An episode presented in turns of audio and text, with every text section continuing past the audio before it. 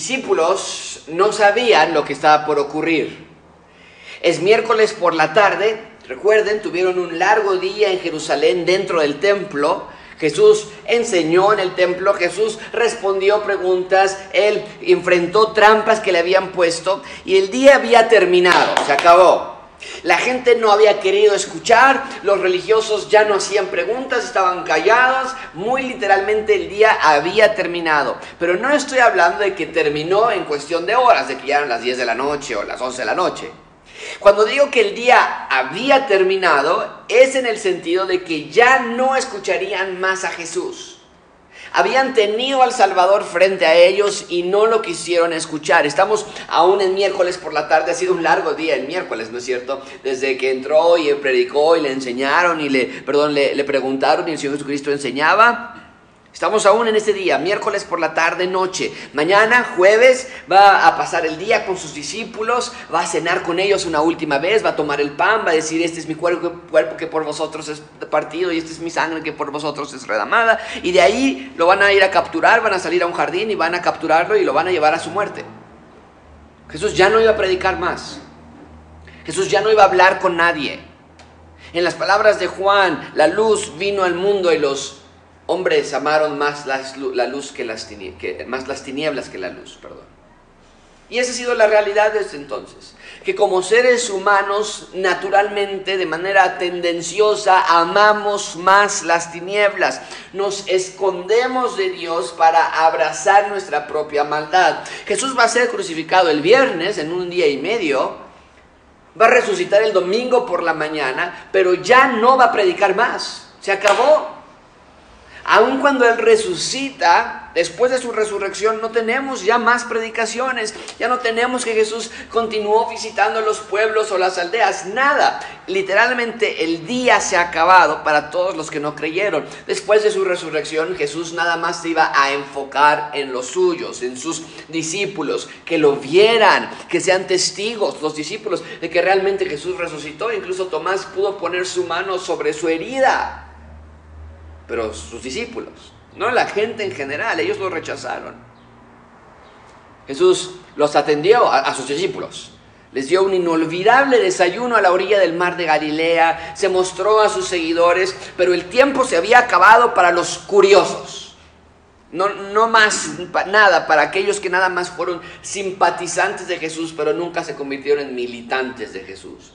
Ahora, unos cuantos días después de que Jesús ascienda al cielo y sea entronado como rey, profeta y juez, cuando Jesús asciende a los cielos, muchos de estos judíos que fueron curiosos, que fueron simples simpatizantes, se dieron cuenta de lo que habían hecho. Y ya que Jesús había ascendido a los cielos y se quedaron los discípulos con las personas aquí en la tierra, ahora los apóstoles iban a continuar haciendo lo que Jesús había comenzado, que era predicar.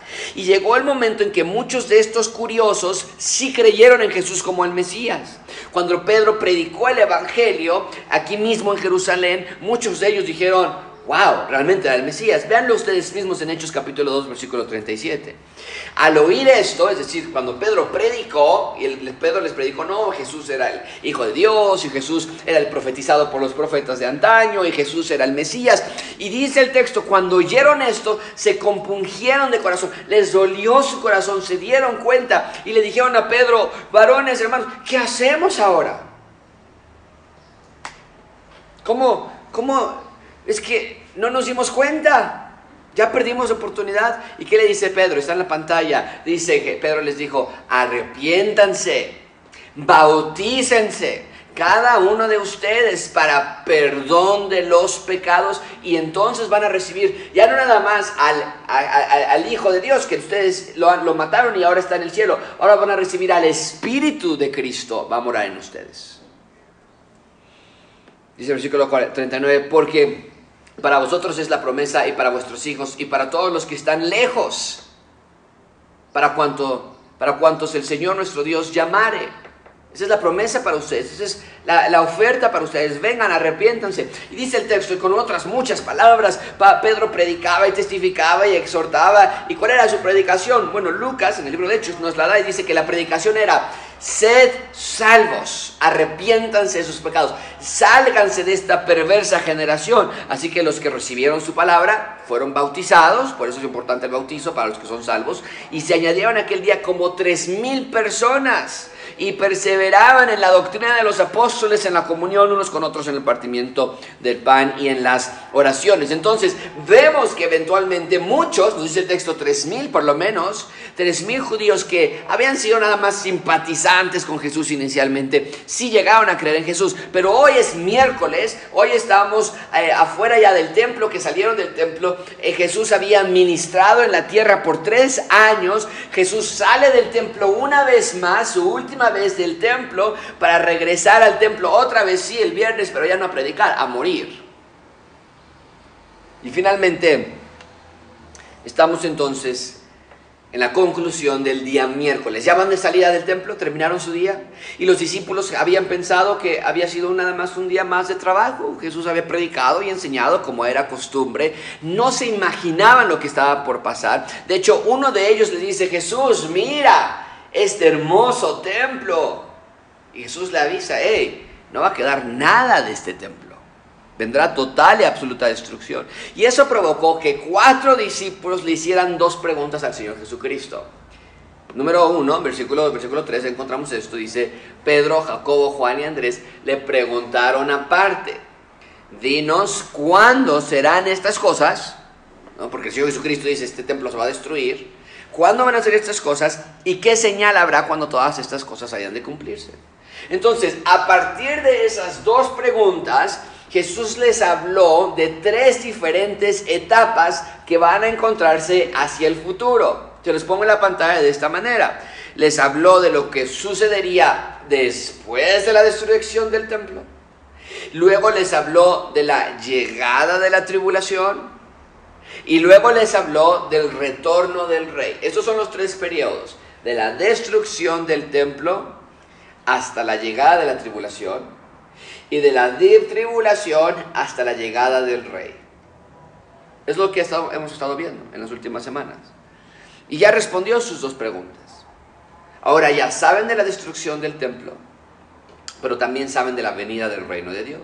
Y el punto de toda esta enseñanza no es para alimentar una curiosidad o una mente curiosa, sino para que sepan lo que había de venir y que entonces pudiesen estar vigilantes y preparados. Ese es el punto del sermón de esta mañana. Dios quiere que estemos vigilantes ante el inminente fin de este mundo. No nos puede tomar por sorpresa nada de lo que ocurre en el mundo. Ahora ya sabemos el porqué de las guerras. Ahora ya sabemos el porqué de los desastres naturales.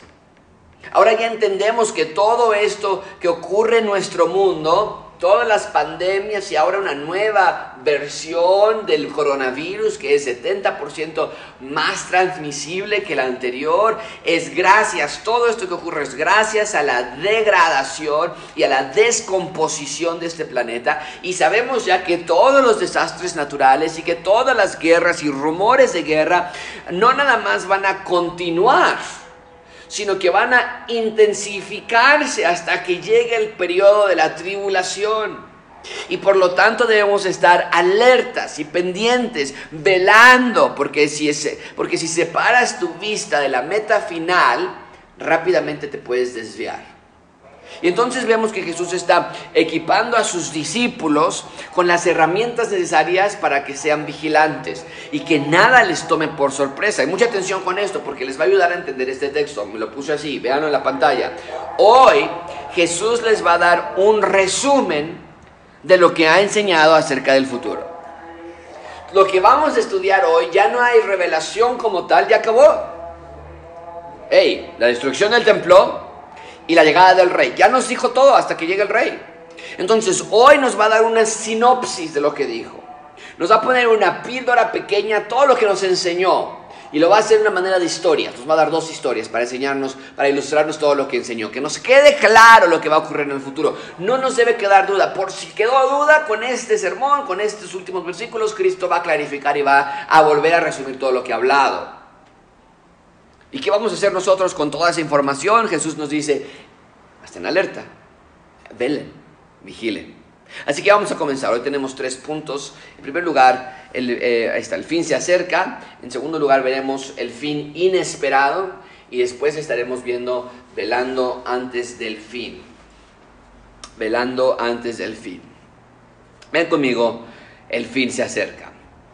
El fin se acerca. ¿A qué me refiero con esto? Vean conmigo, versículo 28. De la higuera, aprended la parábola. Cuando ya su rama está tierna y brotan las hojas, sabéis, sabéis que el verano está cerca. Bien. Ok. Entonces, la revelación de los eventos futuros ya concluyó. Ya no hay más. La semana antepasada vimos que el rey va a descender de las nubes, el reino va a ser instalado aquí en la tierra, el, reino va, el rey va a venir sobre un caballo, ya no va a ser montado sobre un asno, el rey ya no va a venir como un bebé, ahora va a venir como un guerrero, el rey ya no va a venir en manera de humildad, ahora va a venir en su gloria, el rey no va a venir en forma de humanidad, ahora va a venir en forma de humanidad con su divinidad completa, el cielo viene a la tierra. No, eh, lo opuesto. Ya vimos todo eso la semana pasada. El reino va a ser instalado, el rey va a reinar. Así termina la historia, amigos. El fin del mundo, lo que nosotros llamamos el fin del mundo, realmente es el comienzo de la separación eterna para los que no creyeron, pero es el comienzo de estar en la presencia de Dios eternamente para los que sí creyeron. Y entonces, ya que Jesús concluyó su enseñanza de lo por venir, Jesús ahora va a resumir todo lo que ha enseñado. Y la manera en, en la que lo va a hacer es por medio de dos parábolas. Jesús va a contar dos historias que bien ilustran sus dos puntos. Mucha atención con esto para que no se complique este, este pasaje. La primer parábola se trata acerca de la destrucción del templo. Y la segunda parábola se trata acerca de la segunda venida de Jesús. No quiero que se me pierdan. ¿Ok? Hay dos historias en, este, en estos versículos que leímos. Y la primera va a ilustrar acerca de la destrucción del templo. La segunda historia va a estudiar acerca de la segunda venida de Jesús. Tiene todo el sentido del mundo si lo piensan bien. ¿Qué fue lo primero y qué fue lo último que Jesús enseñó en el capítulo 13? Bueno, lo primero que enseñó fue la destrucción del templo, ¿no? Lo vimos en el versículo 2, vean ustedes mismos, se los pongo para que lo recuerden. Jesús le respondió, ves estos grandes edificios, aquí está la primera gran revelación, no va a quedar piedra sobre piedra. ¡Wow! Esto fue una revelación para ellos del futuro, está prediciendo el futuro. ¿Y qué fue lo último que enseñó? Lo primero que enseñó, que creen en el futuro cercano, pero en el futuro este edificio va a ser destruido. Y lo último que enseñó, en el futuro también, no cercano, pero en el futuro más lejano, les enseñó acerca que el rey va a descender de las nubes montado sobre un caballo, que va a vencer y va a juzgar a sus enemigos y va a instalar su reino en la tierra. Véanlo ustedes. Aquí está el versículo 2, lo primero que enseñó. Lo último que enseñó fue el versículo 26, lo vimos la semana pasada, antepasada. Van a ver al Hijo del Hombre que vendrá en las nubes con gran poder y gloria. Entonces, Quiero que pongan esas dos perspectivas en mente. Vemos que en el resumen que Jesús nos va a dar hoy, cierra este círculo de enseñanza. Empezó con la destrucción del templo, después fue con los dolores de parto, después fue con la tribulación, la gran tribulación, después con la venida del rey y llegamos a ese círculo donde ya nos dio toda la información de lo que va a pasar a Ericio y lo cómo va a cerrar al final. Permíteme ponerlo así, lo puse de esta manera en este cuadro. Las dos últimas parábolas de Marcos capítulo 13 tratan de, parábola número uno, destrucción del templo. Va a ilustrar, es un resumen, nos va a dar de nuevo un resumen. Y la parábola número dos va a resumir el final, el retorno del rey. De nuevo, no quiero que se me pierdan. Jesús abrió el capítulo 13 anunciando, hey, hey, el templo se va a destruir. Y mucha atención con esto, amigos la destrucción del templo como una pieza de dominó, cuando pones muchas piezas de dominó juntas, la destrucción del templo fue la primera ficha que cuando cayó activó la serie de sucesos que iban a ocurrir hasta llegar eventualmente al último, que es el retorno del rey. Y si la destrucción, mucha atención con esto, si la destrucción del templo es el primer evento que abrirá todo lo que ha de suceder en el futuro, ¿Cuál es el evento del futuro que va a cerrar toda la revelación futura? ¿Cuál es el último evento que estamos esperando? Bueno, se los acabo de poner. la llegada del Hijo de Dios, del Hijo del Hombre en las nubes, la llegada del Rey a la tierra. Eso es lo último que esperamos. Entonces, teniendo esto en mente, vean lo que Jesús está ilustrando en esta parábola, versículo 28, de nuevo, de la higuera es una historia, una parábola. De la higuera aprended la parábola. Cuando ya su rama está tierna y brotan las hojas, sabéis, vean ese, ese verbo, saben, saben, saben que el verano está cerca. La parábola es muy simple. La parábola número uno, que trata de qué, ahí en sus casas, díganme, la destrucción del templo. La parábola es muy simple. Hey, ya terminé de decirles todo lo que va a ocurrir en el futuro. Ahora quiero encerrarlo de esta manera. Aprendan de un árbol, de una higuera. Cuando, el, cuando ese árbol comienza a sacar hojas, pues ya saben ustedes que el verano se acerca. ¿Por qué? Porque en la higuera, en, en ese árbol, y en muchos otros árboles es igual, primero llegan las hojas y cuando ya está el árbol todo lleno de hojas, sabes que pronto va a llegar el fruto. De hecho, vimos una ilustración parecida cuando Jesús fue a buscar fruto en una higuera que ya tenía hojas, pero que no tenía fruto. Y ya habíamos visto que en la higuera primero llegan las hojas, cuando hay hojas entonces la indicación es que van a llegar frutos próximamente. Y por cierto, nada más un paréntesis, esta parábola de la higuera no tiene nada que ver con lo que les enseñó la vez pasada, que era que el árbol estaba lleno y no tenía frutos, así también el templo estaba lleno de todos sus ornamentos y todas sus tradiciones, pero no había frutos. Es una parábola diferente, está ocupando el mismo árbol, pero no es la misma parábola, no tiene nada que ver. Aquí les dice, hey, aprendan de la higuera, de este árbol, porque la higuera da una señal de que el fruto ya viene. ¿Cuál es la señal? Hey, cuando vean hojas en el árbol es la señal de que el fruto ya viene. Entonces, esa es la historia, esa es la parábola. ¿Qué quiere decir? Porque Jesús está diciendo, va a venir el Hijo del Hombre en las nubes, en un caballo, y vean ese árbol. ¿Qué, árbol? ¿De qué está hablando Jesús? Pero nos está dando una, una historia para ilustrarlo. Vean conmigo, ¿qué significa esta parábola? Versículo 19. Así también ustedes. Aquí está la aplicación de la historia. Cuando vean que suceden estas cosas, y subrayen de nuevo este verbo, conoced, saber, estar en total certeza que está cerca, que está a las puertas. Wow. Aquí tenemos entonces la conclusión de lo que Jesús ha estado enseñando. Y Jesús está diciendo, vamos a repasar todo, ¿ok? Fue mucha información, vamos a repasar todo. Vamos desde el inicio. Cuando vean estas cosas, entonces sabrán que todo ha comenzado. ¿A cuáles cosas está refiriendo Jesús? Bueno, pues a lo primero que enseñó, porque está diciendo que cuando vean esto, sepan que entonces está cerca al final. Cuando vean la primera ficha caer, oh, ya saben lo que va a ocurrir con la siguiente, con la siguiente, con la siguiente, con la siguiente, hasta llegar al final.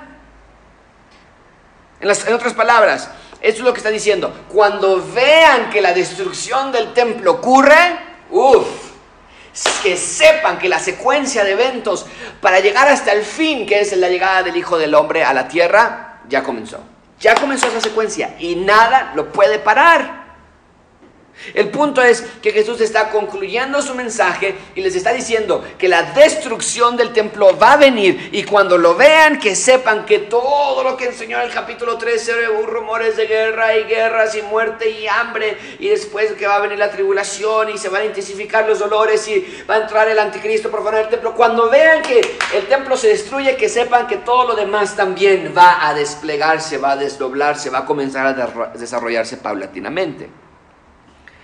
Ahora, ¿cómo es que sé que Jesús se está refiriendo? Cuando Él dice, cuando vean estas cosas, ¿cómo sé que Jesús se está refiriendo a la destrucción del templo? Bueno, porque es la misma frase que ocuparon los discípulos al inicio. Cuando Jesús les predice que el templo va a ser destruido, ellos preguntan, versículo 4 dice así, dinos cuándo serán estas cosas.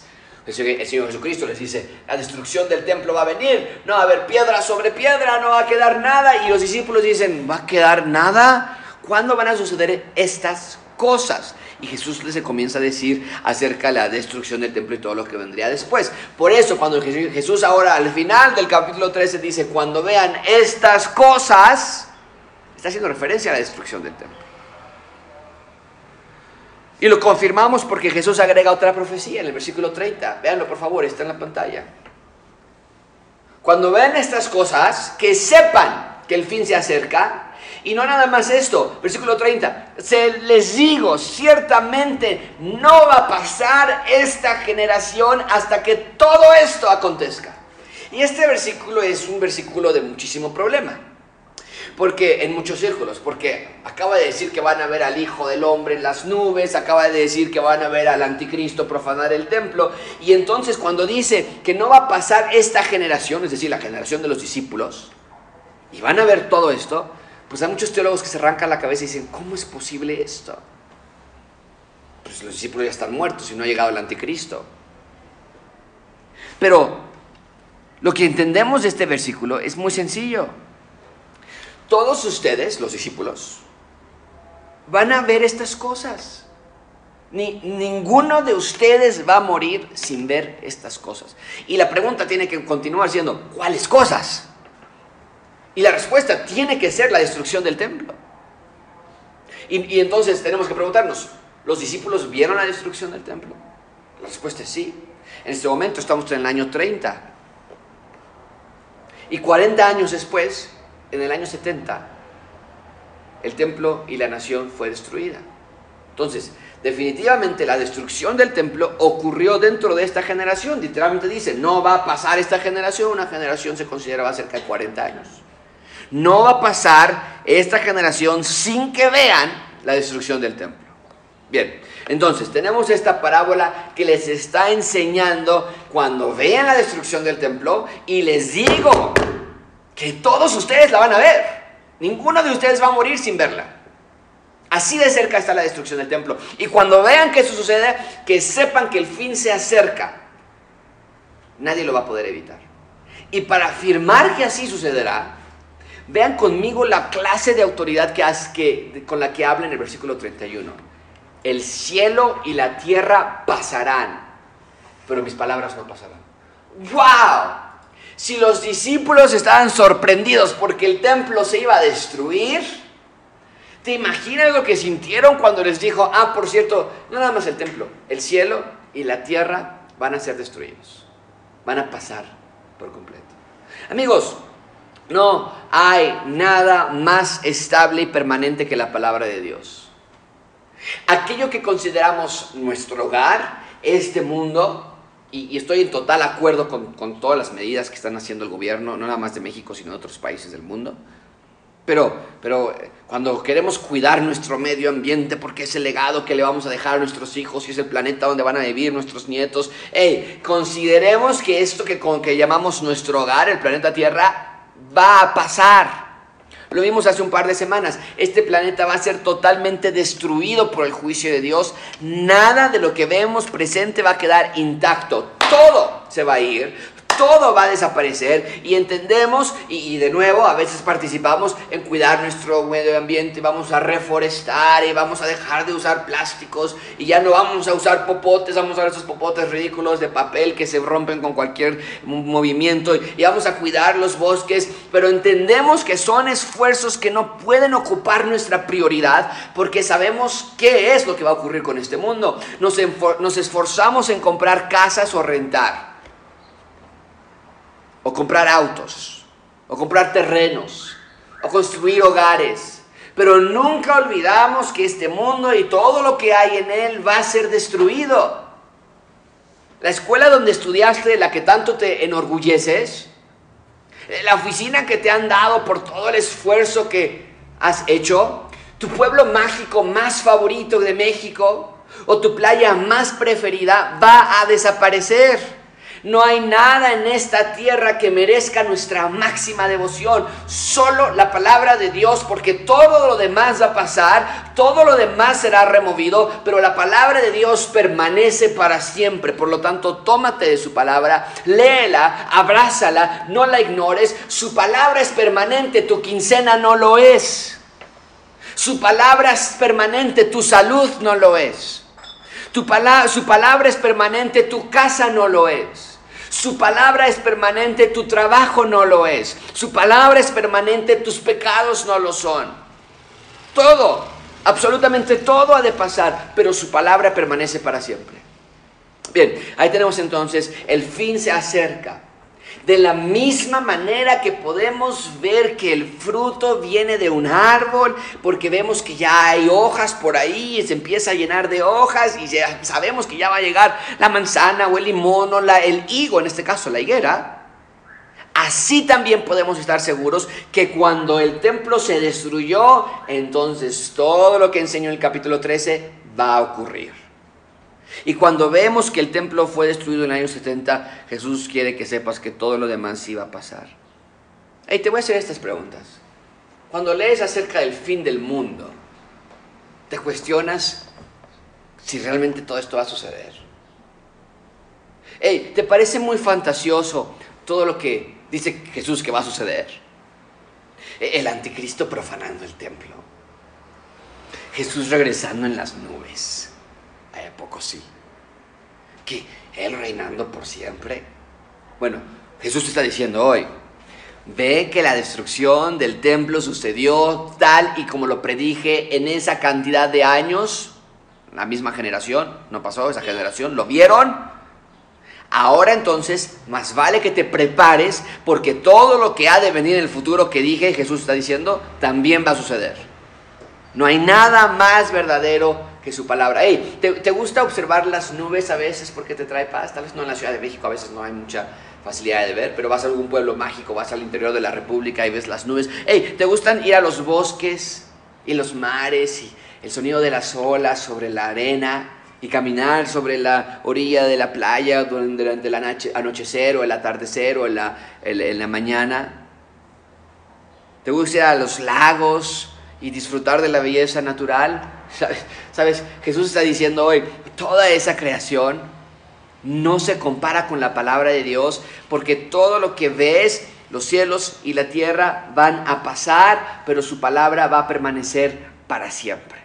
Así que, amigo, construye tu vida no sobre aquello que va a pasar, sino construye tu vida sobre aquello que va a permanecer para siempre. Aquello que es inamovible, confía en Él, sumérgete en aquello que es eterno. Todo lo demás son copias baratas del poder de Dios. Bien, en segundo lugar, vean por favor el fin inesperado. Vean conmigo, en segundo lugar, el fin inesperado. Dice versículo 32. Y mucha atención, mucha atención, no se me vayan a confundir, porque aquí es donde la gente de pronto dice, ay, es que está complicado. Pero no está complicado, si lo leemos despacito no está complicado. Vean versículo 32. Pero, ok, ya con eso ya sabemos que viene algo diferente. Y aquí estamos hablando de otro tema. Está diciendo hace ratito que cuando vean los árboles ustedes pueden saber y también ustedes ahora pueden conocer y ustedes no van a pasar la generación, lo van a ver. Pero, ah, aquí nos va a hablar de algo diferente. Pero, de aquel día. Hace ratito nos dijo, cuando vean estas cosas, sepan que el fin se acerca. Cuando vean estas cosas, Aquí nos dice, ahora vamos a hablar de otro tema, ya no de estas cosas, la destrucción del templo, ahora vamos a hablar de aquel día. Pero de aquel día y la hora nadie sabe, ni aún los ángeles que están en el cielo, ni el Hijo, sino solamente el Padre. Bien, bueno, vuelvo a insistir, podría sonar confuso, ¿no crees? Literalmente nos acaba de decir que cuando veamos estas cosas sabremos que el fin está cerca y ahora nos dice, ¿qué creen? Nadie sabe. Bueno, pues o saben o no saben. Pero vean, los versículos anteriores estábamos hablando de la destrucción del templo. Aquí evidentemente ya no estamos hablando de la destrucción del templo, sino de otro evento que va a ocurrir de nuevo. La, destrucción del templo fue la primer ficha de dominó que cayó. Y cuando dice, cuando vean esto, y sí lo van a poder ver, y sí van a poder saber, cuando vean que el templo se destruye, que sepan que la siguiente pieza va a caer, y la siguiente pieza va a caer, y la última pieza Aquel día, esa no sabemos cuándo va a ocurrir. Versículo 32, de nuevo, comienza con la conjunción pero, que esto denota contrariedad. Es decir, si hablando de la destrucción del templo, ustedes van a poder verla, ah, no va a pasar esta generación, la van a ver. Bueno, este otro evento no. Este otro evento no. No van a saber cuándo. Si van a tener la, destrucción del templo como señal y van a poder saber, ah, todo lo demás va a ocurrir, este evento no tiene señales claras. Nadie lo sabe. ¿A qué evento se está refiriendo Jesús? Lo dice claramente, versículo 32, pero de aquel día. ¿A cuál día? Bueno, pues al día del Señor ya lo hemos estudiado. Su segunda venida. Entonces, de nuevo, no quiero que se me pierdan. Jesús está haciendo un resumen de lo primero que enseñó y de lo último que enseñó y está haciendo este control, este resumen. Y les dice, hey, cuando vean que el templo se ha destruido, sabrán que todo lo demás va a ocurrir también. ¿Qué va a ocurrir después de la destrucción del templo? Ya lo vimos hace tres semanas, vendrán guerras, rumores de guerras, hambres, y nos digo que van a ser como dolores de parto. Al inicio van a ser distanciados, pero después se van a, a intensificar. Y después va a llegar la tribulación, y la tribulación va a ser terrible, el anticristo va a matar a millones de judíos, va a perseguir, va a matar a creyentes, el mundo va a ser juzgado por Dios, por los sellos, las trompetas, las copas, todo va a terminar cuando Jesús regrese en las nubes. Entonces, Jesús les está diciendo, hey, cuando vean que el templo se destruye, sepan que todo también habrá de venir después. Pero para saber aquel día, la llegada de Dios, ahí es una historia diferente. ¿Cuándo regresa el rey? Exactamente, ¿qué día, qué hora va a regresar Jesús? No hay señal. Versículo 32. Nadie sabe, ni los ángeles que están en el cielo, ni el Hijo, ni el Padre. Nadie lo sabe. Los ángeles no lo saben. Ni siquiera Jesús en su humanidad lo sabía. No porque no fuese Dios, no porque fuese un ser menor, sino porque cuando Jesús se hizo hombre, Él voluntariamente decidió dejar al lado ciertas, ciertas prerrogativas que tenía como Dios Hijo. Y Jesús eligió no saber el momento exacto de su retorno. Y si Jesús no lo sabía, si los ángeles no lo saben, mucho menos nosotros los mortales lo sabemos. Ahora, como creyentes, claro que tenemos una idea de cuándo va a suceder. ¿Cuándo va a regresar Jesús y va a reinar? Bueno, nos lo dijo la semana antepasada. La tribulación va a durar siete años y al término de la tribulación el, Jesús, el Señor Jesucristo va a regresar. Pero qué día exacto, qué hora exacta, nadie lo sabe. Solamente el Padre conoce esta revelación. Pero esto no nos causa desconfianza. ¿Por qué? Porque cuando vimos que la destrucción del templo sí ocurrió, entonces podemos estar seguros que todo lo demás también va a ocurrir. Bien, ahí tenemos entonces el fin inesperado, el día y la hora exacta, nadie lo sabe, de cuándo va a regresar el Señor Jesucristo, solamente Dios Padre. Finalmente vean conmigo, velando antes del fin. Velando antes del fin. Versículo 33 dice, mirad, velad y orad. Mirad, velad y orad porque no sabéis cuándo será el tiempo. Bueno, entonces, si nadie sabe el momento exacto de la llegada del rey, entonces nuestro trabajo es preparar su llegada. Jesús les da tres órdenes a sus discípulos. Mirad, velad, orad. ¡Wow! Entonces, ¿cuál tiene, que, ¿cuál tiene que ser la reacción de los discípulos al saber todos los eventos que se van a desplegar en el futuro? El texto nos dice, ya que saben todo lo que va a ocurrir desde la destrucción del templo y todos los eventos que se van a ir desdoblando, su labor entonces es la de prepararse. Prepararse. Orar, velar, guardarse, orar por la salvación de las personas Señor, salva a mi abuela. Señor, salva a mis amigos. Señor, que conozcan el Evangelio tantas personas como puedan porque el fin se acerca. Si sabemos lo terrible que va a ser el fin y que va a haber granizo mezclado con sangre y fuego cayendo aquí, que los incendios van a tomar los bosques y el mar se va a convertir en sangre, tenemos que preparar y decir, no, no, nadie se tiene que quedar ahí. Nuestro trabajo es anunciar la, tormenta que se avecina, el terror que está próximo. Eso es exactamente lo que los discípulos hicieron después de la resurrección de Jesús. Predicaron el reino de Dios, del reino presente que ya estaba allí, pero también predicaron de la culminación del reino futuro. Y les tomó tiempo entenderlo. Mañana jueves Jesús les va a pedir que oren junto con Él. porque Jesús sabía que iban a ser crucificados, iba a ser crucificado. ¿Y qué hacen los discípulos? Véanlo por favor conmigo en Mateo 26, 41. Mañana, después de cenar, van a salir al jardín de Getsemaní y Jesús les va a decir, hey, oren, oren. Vean lo que está ahí, velad y orad, para que no entréis en tentación. El espíritu, la verdad, está dispuesto, pero la carne es débil. Y se fue Jesús y oró por segunda vez. Y esto es lo que oró, Señor, Padre mío, si no puede pasar de mí esta copa sin que yo la beba, hágase tu voluntad. Regresó y vio a sus discípulos que estaban haciendo, orando. No, estaban durmiendo. Porque los ojos de ellos estaban cargados de sueño. Es más, cuando Jesús estaba por ascender a los cielos, días después de esto, esto es antes de su crucifixión, lo van a crucificar en unos minutos, después lo crucifican, resucita al tercer día, 40 días después va a ascender al cielo. Y los discípulos aún estaban confundidos. Aún cuando Jesús les había dicho, hey, esperen, no va a tardar mucho, lo van, a, ver todos, cuando sea la destrucción del templo, va a empezar todos los otros eventos. No lo habían visto y le preguntan al Señor Jesucristo, en Hechos capítulo 1, versículo 6. Los que se habían reunido le preguntaron diciendo, Señor, ¿ya?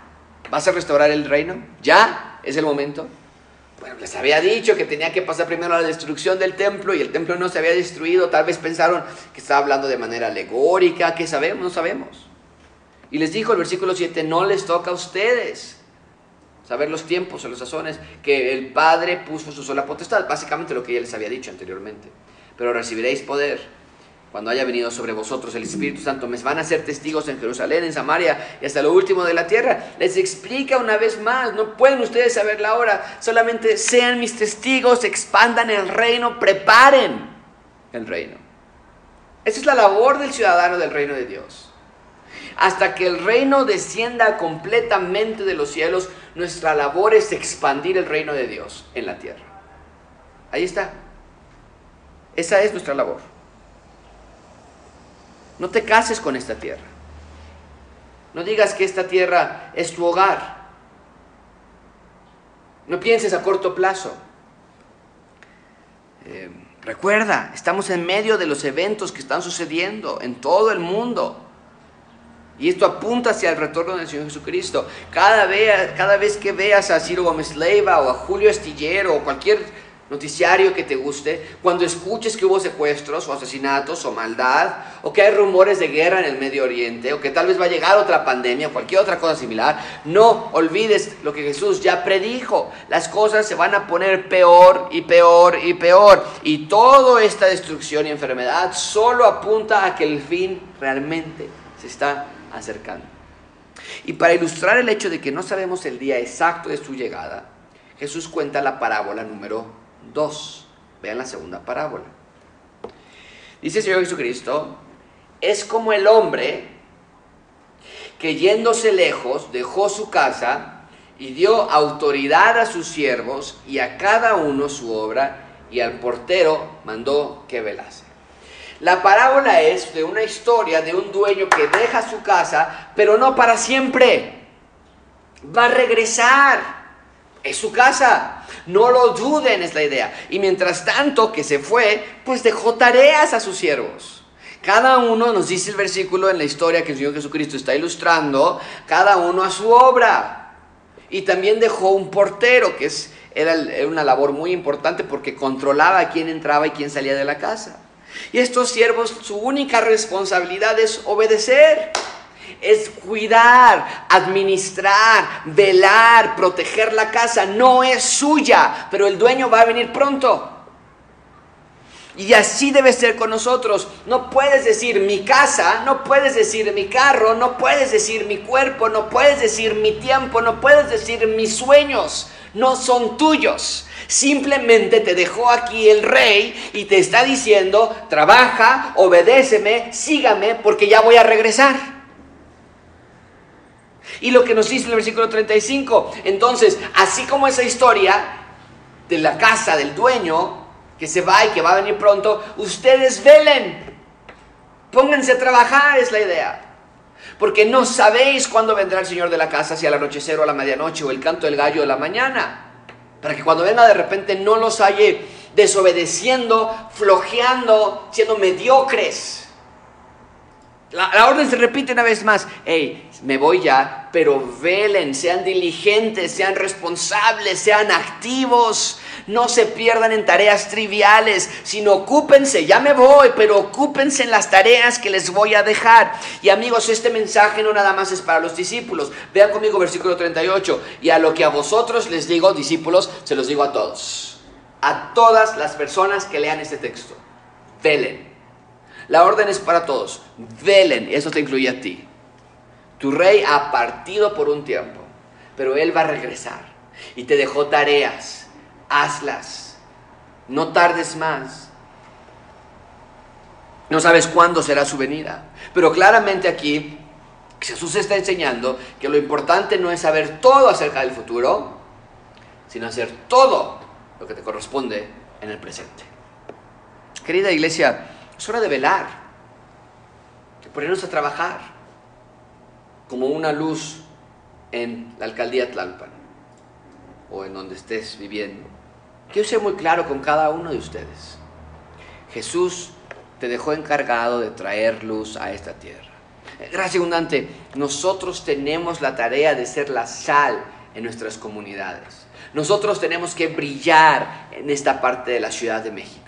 Queremos ser veladores de nuestra ciudad, aguardando su llegada y su reino pleno. Es hora de que dejemos las pasiones terrenales que nada más nos esclavizan. Es hora de que consideres si estás esperando la llegada del rey con emoción o la llegada de la vacuna contra el COVID. ¿Dónde está tu esperanza? Es hora de ver si vives en el mundo como ciudadano del mundo o como un ciudadano del reino de Dios. Es hora de tomar en serio el hecho de que el rey ya viene. Y que comprendas y entiendas que no es nada tuyo. Literalmente el Señor cierra esta parábola diciéndonos, es como un hombre que dejó su casa. ¿Y te imaginas en la casa que alguien te deja encargada y que empieza a decir, ah, esta es mi cama? No, esta es mi cama y me la voy a quedar y la voy a heredar a mis hijos y la voy a hacer más grande porque es queen. La voy a hacer king size y después voy a hacerla más king size, king king size.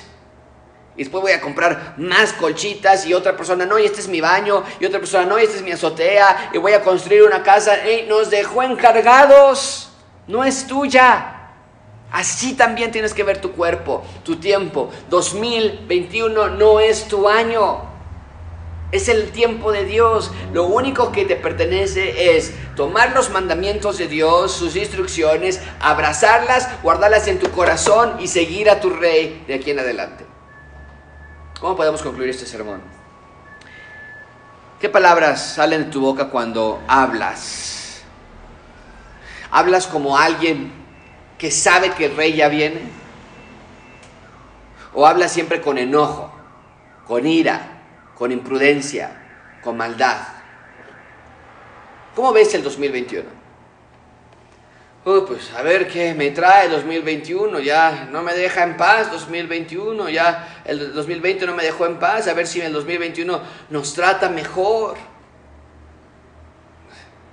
Pero pues, oye, no, es que no es tu vida, es que no es tu tiempo. No te manda solo para el ciudadano del reino de Dios. ¿Qué amas en tu vida? ¿Acaso encuentras que aquello que más amas es más terrenal que celestial? Amigos, el fin se acerca y no sabemos ni la hora ni el día, por lo tanto, velemos, responsablemente velemos. Haz iglesia en casa. La semana que entra, no se pueden perder el sermón de la semana que entra las claves del éxito para un 2021. Pero te, adelanto, haz iglesia en casa por las misericordias de Dios, te lo ruego. Excusas nunca te van a sobrar. El niño, el bebé, el perro, el tráfico, el cansancio. Pero es hora de dejar todas esas excusas, mentiras satánicas, dejarlas de lado. Haz iglesia en casa Ora con tu esposa, ora con tus hijos, sean espirituales, sean cristianos. Que tu vida dé generosas evidencias de tu fe. El rey ya viene, el fin se acerca, no tarda, y cuando venga, ¿cómo te encontrará? Vamos a orar.